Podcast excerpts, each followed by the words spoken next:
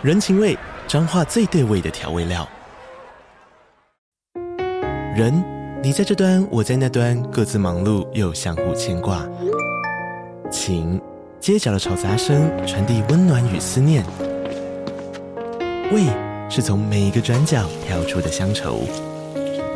这里是彰化县政府 Pocket 节目《彰化早咖》，我是主持人内克。从彰化大小事各具特色到旅游攻略，透过轻松有趣的访谈，带着大家走进最在地的早咖。准备好了吗？彰化的故事，我们说给你听。以上为彰化县政府广告。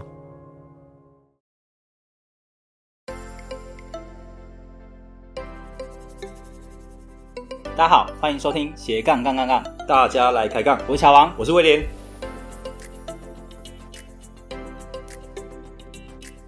这个节目主要是分享斜杠人的大小事。我们希望透过不同斜杠人的访谈经验，让杠粉们获得更多的斜杠灵感，不再被单一职业、单一收入给绑架，进而获得更自由的斜杠人生。毕竟人生只有一次，为什么不斜杠呢？好，接下来就让我们热烈欢迎今天的来宾 Tiria。Hello，欢迎 Tiria。Hello，Hello，大家好，我是 Tiria，很开心可以被门面担当的威廉 以及这般存在的乔王。哇，这个这个称号真的是蛮厉害的，呃，对，临时想到的，我觉得压力好大。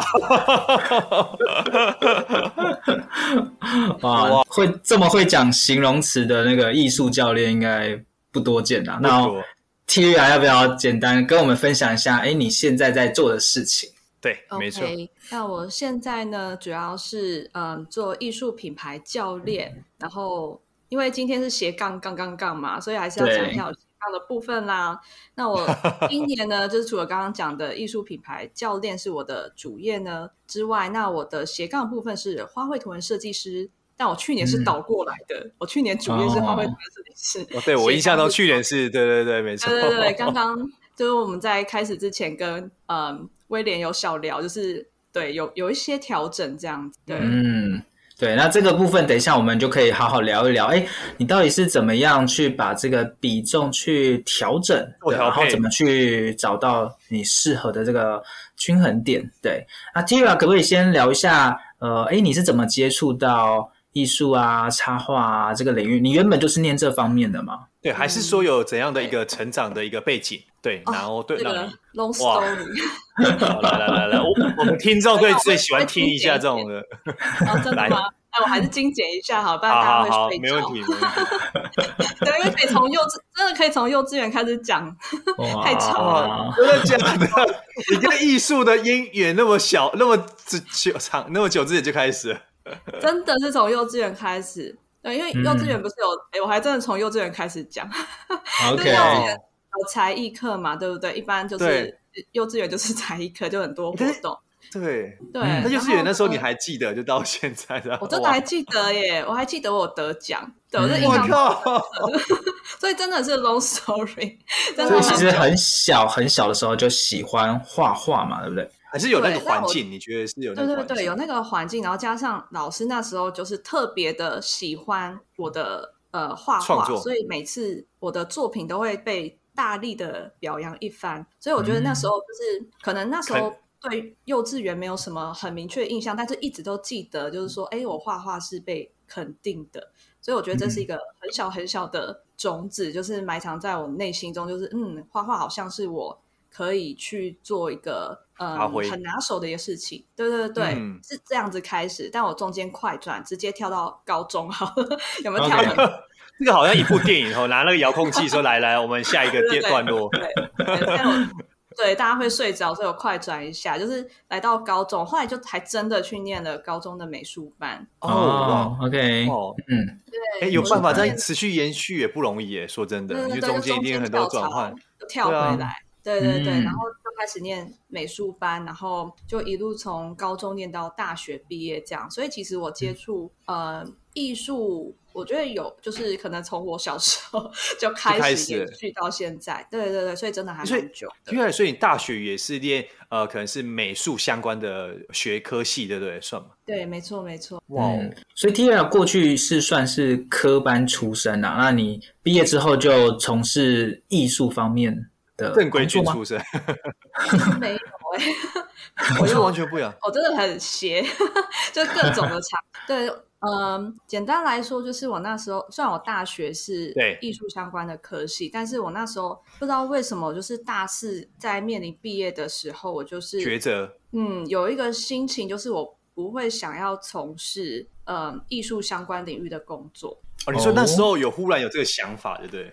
对，就是我觉得他是一个在大三、大四，就是开始要面临进入职场的这个阶段的时候，我突然发现说，其实如果要我成为一个呃，可能全职的艺术家，然后呃，或者是到设计公司上班等等。因为那时候，其实我觉得现在的选择真的很多。虽然我、嗯、我其实很年轻啊，但是 我都看看得出来，看得出来，对对对，谢谢谢谢，对对对对，对我跟乔我比较不好意思啊，对，好童年，没有啦，开玩笑，就是呃，但是我们那时候当下的那那时候的选择在。呃，我的认知当中其实没有那么的多元，所以在我的想象，大概好像艺术呃科系毕业的选项就那几种，但是那几种我又没有办法想象说我未来可以呃成为那个样子。我觉得我对那样的未来是没有想象的，嗯、所以呃，我后来在大学毕业之后就没有去从事艺术相关领域的工作，就是做完全不相关的事情。嗯，哇，那你后来做了些什么呢？第一份、哦、五花，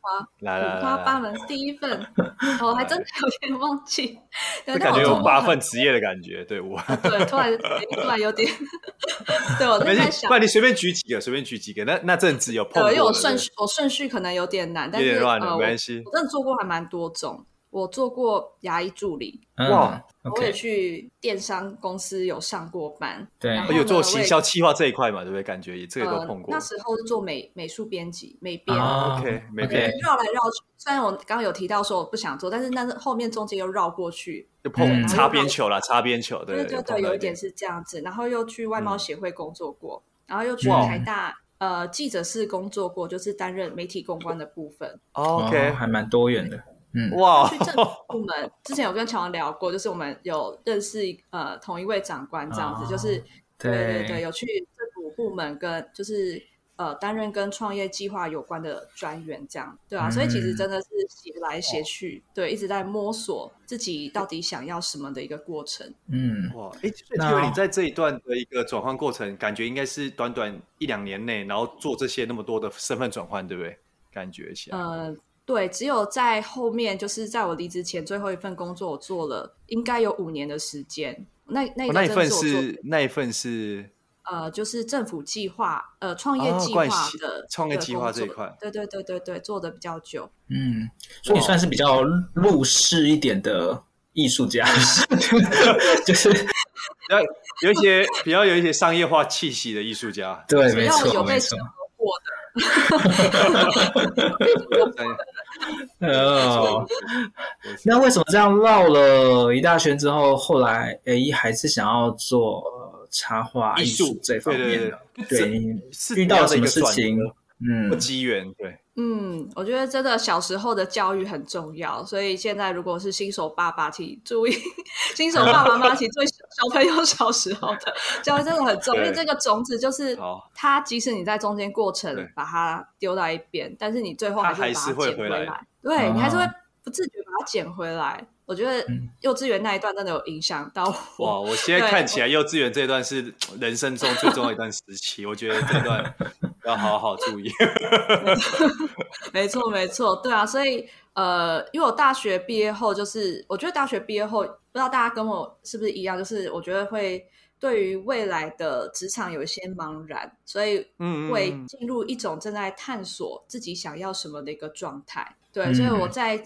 提到那些绕来绕去的一个职场过程当中，其实我是一直在探索我到底想要做什么，然后从过程当中去发现说，哎，原来我擅长某些事情，原来我不擅长某些事情。所以其实虽然在这个过程当中，我没有跟呃，我没有做跟我原本有关的呃本科系有关的事情，但是我觉得我在这过程当中，我是渐渐了解我自己。那呃会回到艺术的怀抱呢？这个原因是我那时候在台大的媒体公关的一个工作。嗯，对。那那时候，嗯，我在台大工作的那段时间，刚好是台湾开始很多在聊关于个人创业、个人品牌的一个阶段。嗯，对。那时候台大车库啊，然后创创中心啊等等的，就很多这、哦、创创这些，对对对对，嗯、很多单位就开始成立，然后。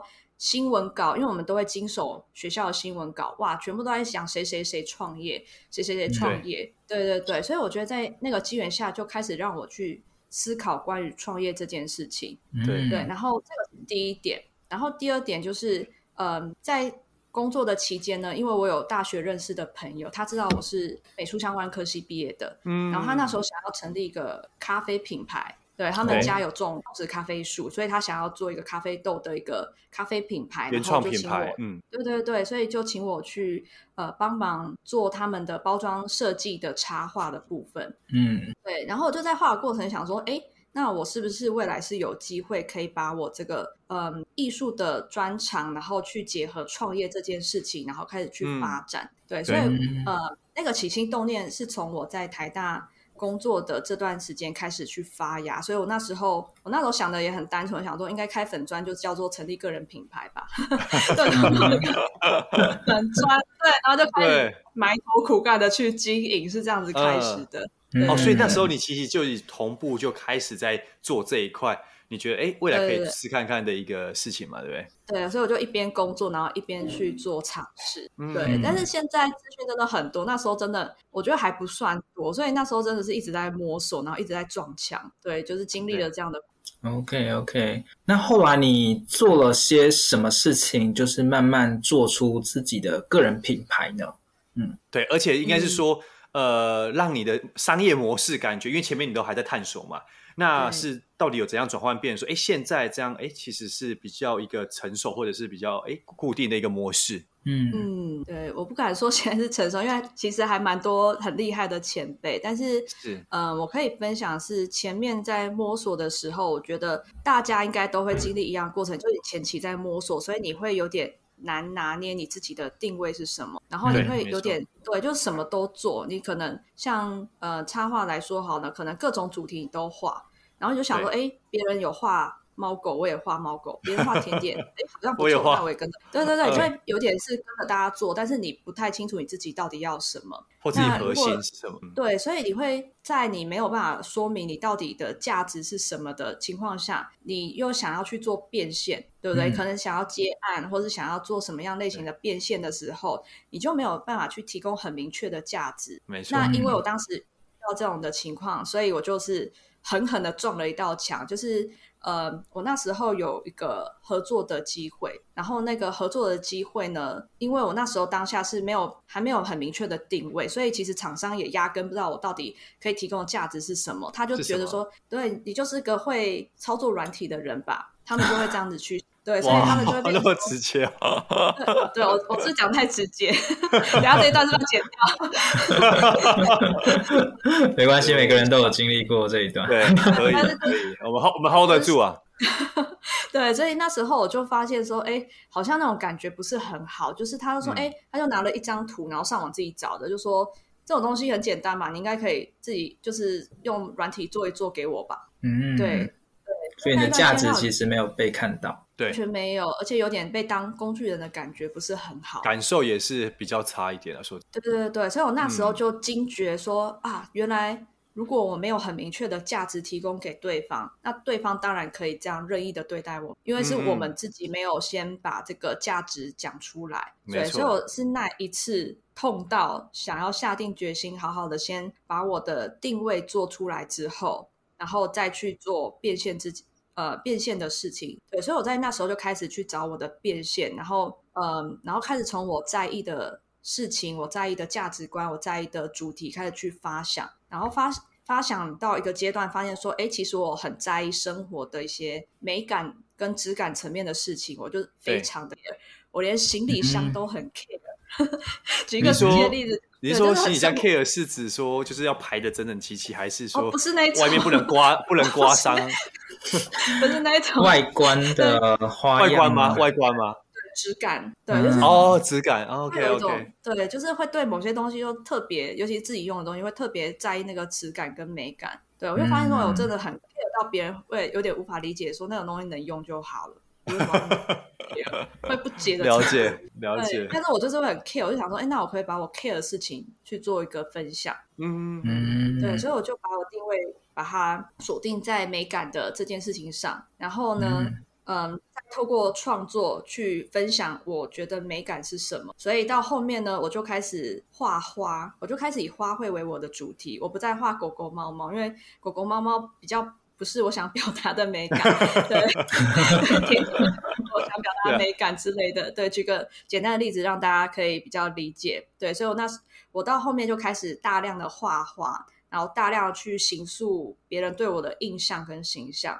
嗯、对，所以到后面大家去接触，我会比较知道说，哦，提提亚就是画画，然后画画，重新定义你自己，对，对对对，他们会对我有一个比较明确的看法，鲜明的一个印象，没错。所以我那时候呃在做分享的时候，我也可以很明确说，我就是想要分享美感这件事情。对，嗯，这个比较特别的就是，呃，你是从美感出发，然后找到这个花当做一个呈现的方式，对。那，一般人可能是用品相去分类，比如说就像你讲的狗宠物的啊，然后是植物的啊，或者是甜点的，会动的。其实你有对后面有一个核心理念，那你透过这个核心理念，刚好找到花可以呈现出这个美感，全是它的美感。对，没错，对，真的，因为很多是从刚刚像乔王说的这些品相去找定位，对。但是你去从品相去找定位，你之后想要改变怎么办？你想要从、哦、对不对？你想要稍微做一些微调之后，会遇到一个蛮大的卡关，所以很多人就在这边就卡住。没错，他就卡住了，是因为它的定位是放在看得到的地方，而不是放在看不到的地方。嗯，那我相信从美感到花，应该中间过程也是花了蛮多时间去找嘛，因为其实美感的东西应该还是很多是跟美感有关，那花可能刚好是其中一块。对，没错，对对对，因为其实美感很抽象，对不对？对啊，很抽象哎，很难讲出来，就说这就就就就就是这样，感觉很多。因为感觉美观美感是蛮主观的，对不对？对，非常主观，对啊，很抽象。哎，那听完后，我我相信很多听众朋友想要了解说，像你那时候就是，哎，你从你的生活中发现说，你对哎美感有跟就是有一定的坚持，然后有自己的品味，那你想要从这边去延伸嘛？那你怎么去延伸到说要找花而不会找树？还是找找找其他的东西，这样、嗯、就是那个怎么取舍是怎么拿捏的？对，嗯，对，嗯，因为还是有点连接性嘛，对不对？对，没错。因为像刚刚提到，就是美感它是一个很抽象，然后你也很难讲清楚到底什么叫做美感。对，所以我那时候在嗯、呃、在思考说如何做呈现的时候，也有想过一阵子，说到底什么可以去代表大部分的人会知道的美感，应该这么讲，嗯、就是到底什么东西，分人会觉得。它是美的，美的，然后就对。那现在问一下乔王，你问一下乔王跟我们对美的定义，乔王。呃，请问乔王对美，你觉得你看到什么是美？我我的话就是美景，然后威廉就是美女。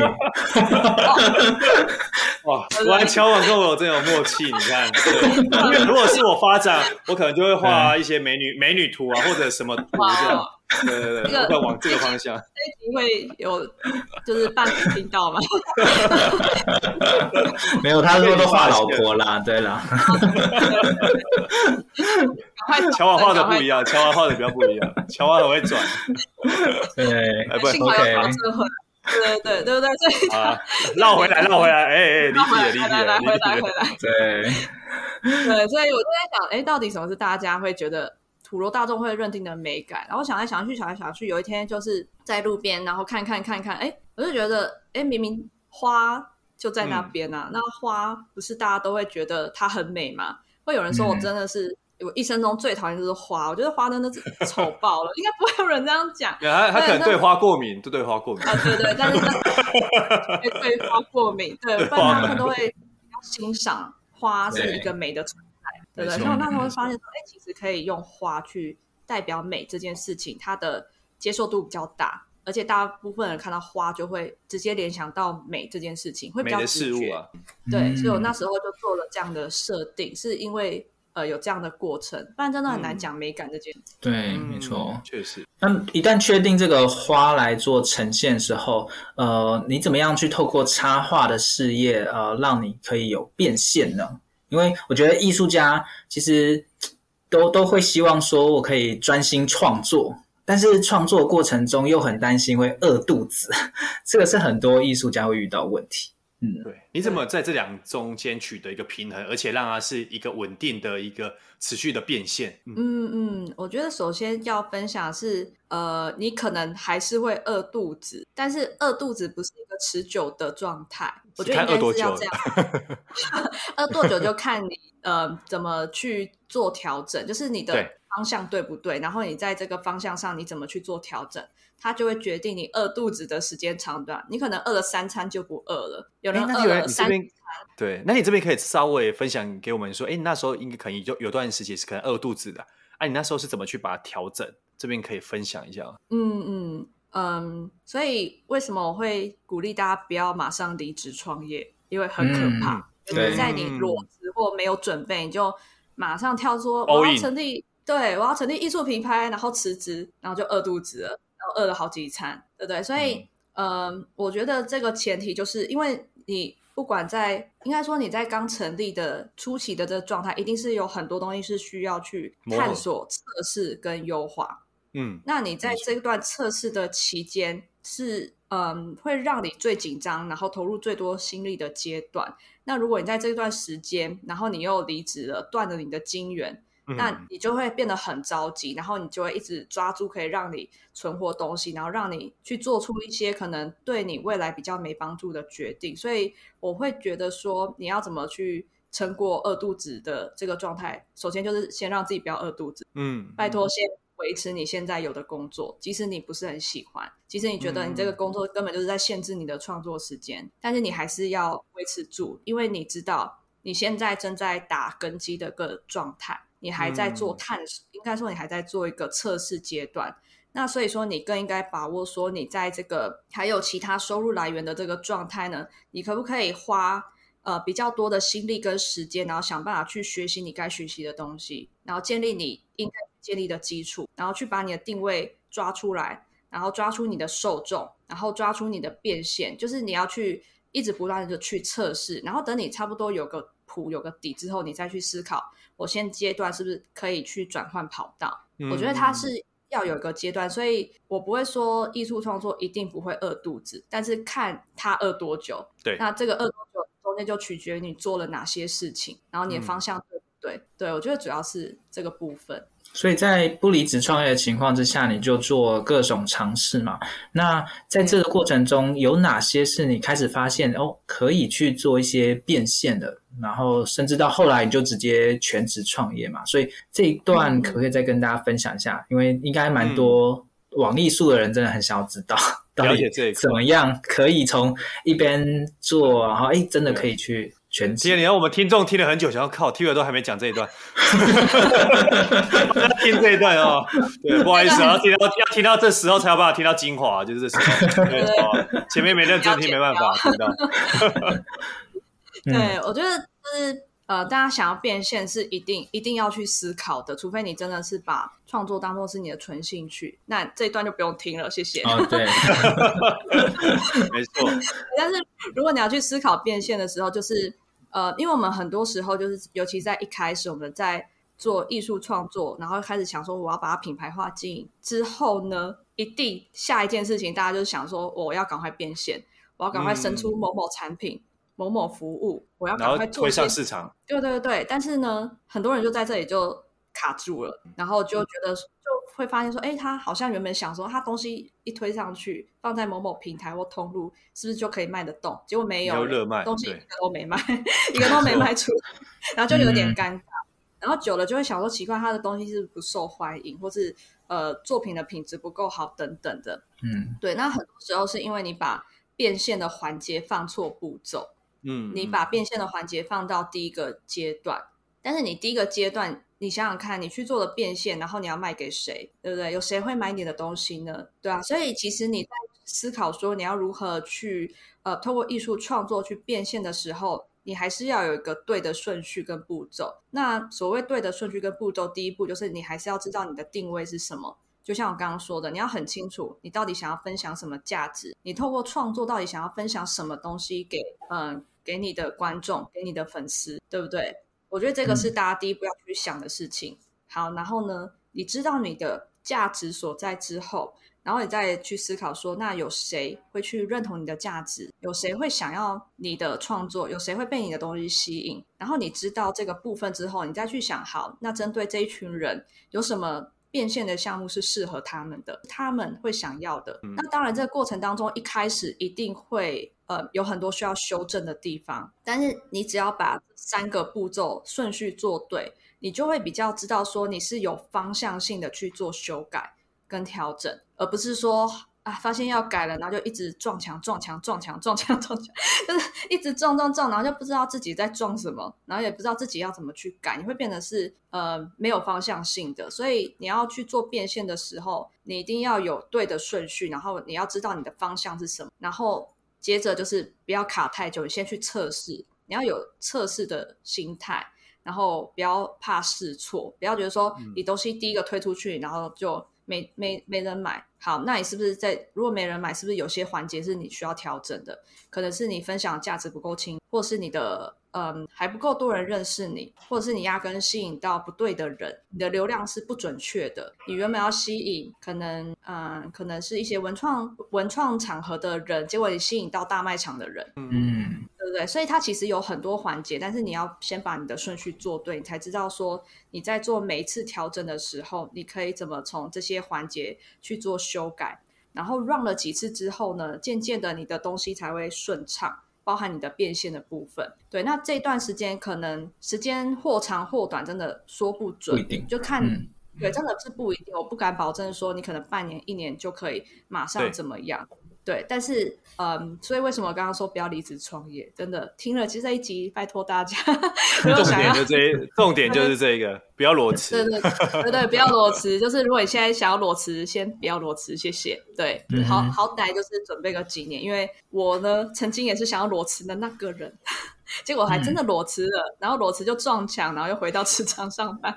对，嗯、所以大家撞过墙，我撞过，所以就是在这里跟大家分享说，不要裸辞，然后趁着你有金流的这个阶段，先尽量把你每个环节都做对，然后去做测试，嗯、然后找到你适合去变现的部分，然后再去放大它。嗯、对，我觉得这个流程还蛮重要的。嗯。对，其实整个过程虽然我们一直在讲，哎，问 Tyria 变现变现，但其实 Tyria 有提到说，还是有个步骤，在变现之前那三项都要符合，后面才是呃算是水到渠成。但如果你一直追求变现，前面定位没做好，受众找错了，嗯、然后也推出一个它不适合的商品，你要变现真的都很难嘛，错对不对？对对对。那但是我们还是很想知道，所以 Tyria 在过程中后来你找到了哪些 嗯？可以跟大家分享一下，你是怎么样去？刚才说不好意思，后面就要付费了。后面是付费内容，付费内容。对对对吧？对，用想说，哎，可以听一下 Tyria 的经验，因为你是用花来去做一个呃示意嘛。对，然后你是怎么样用插画这个花来去呃？变成一个可以持续的事业呢？嗯，对。那变现这个环节，主要我那时我就举我的嗯经历来做例子好了。其实我变现的项目还蛮多种的，就是我。接案我也做过，然后对呃实体的商品，然后服务线上课程、线下课程，各种各种各式各样，其实我很多都做过。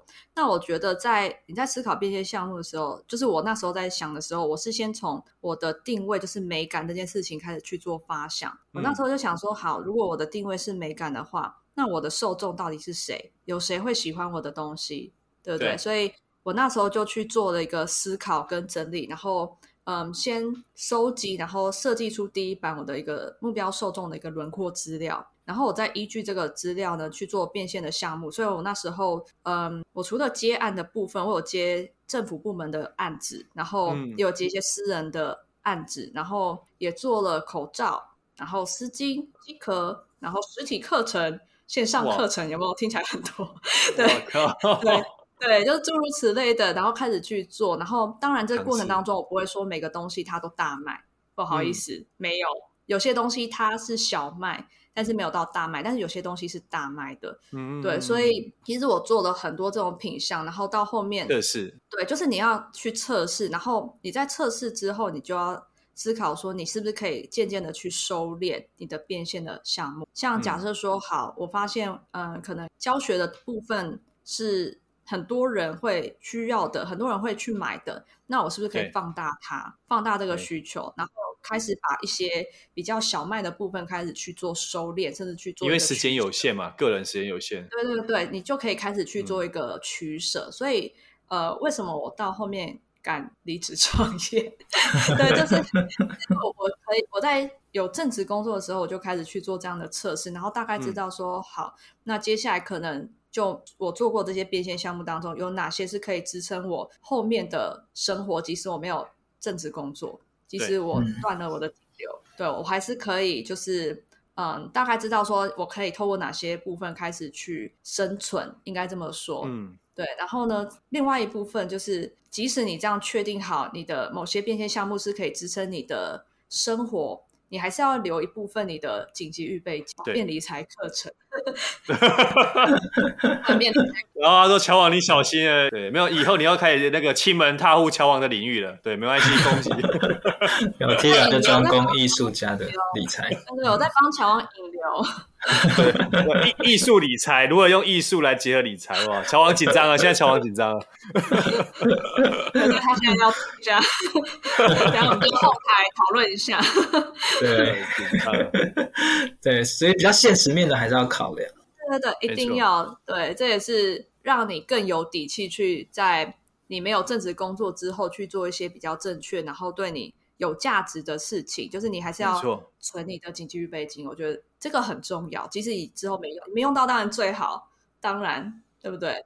对，但如果你用到，你起码还觉得说，哎，我还可以活一下子，然后赶快去，嗯、对，赶快去可以去做一些调整啊，有时间做调整。对，对，对，对。是这样。嗯，对啊，那其实大家听完之后，应该会对于呃整个从无到有的发想哦，比如说从美感想到花，还有就是变现的这些流程，以及很重要就是不离职创业，呃，去测试，大家应该会有一个比较完整的一个了解哦。所以想要透过艺术来当做自己的斜杠事业的朋友哦，可以参考 Tira 的这个模式。那我们知道 Tira 不只是自己有做个人的艺术品牌，然后也有辅导很多。